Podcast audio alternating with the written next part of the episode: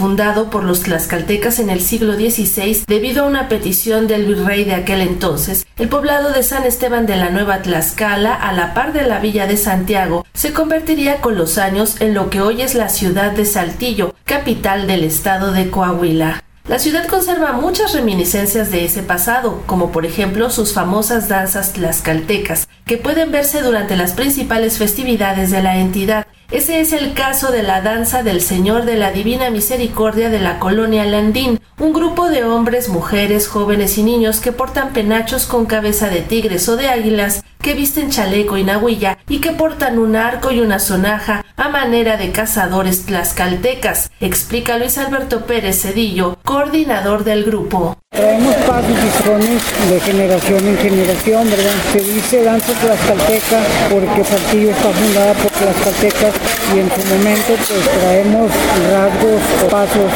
que en su momento los bailaron los tlaxcaltecas.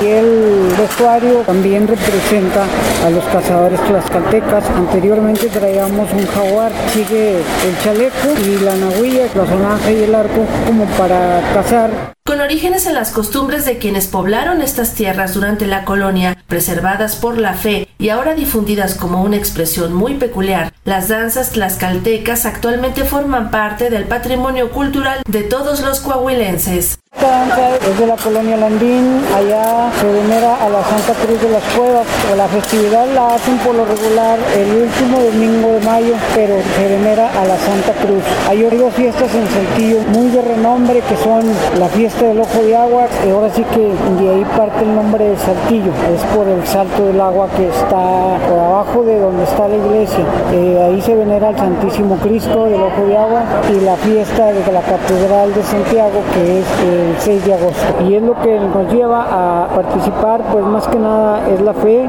Nosotros como danza tlaxcalteca hemos participado en festividades tanto religiosas como culturales. Desde Saltillo, Coahuila, para Radio Educación, Sandra Karina Hernández.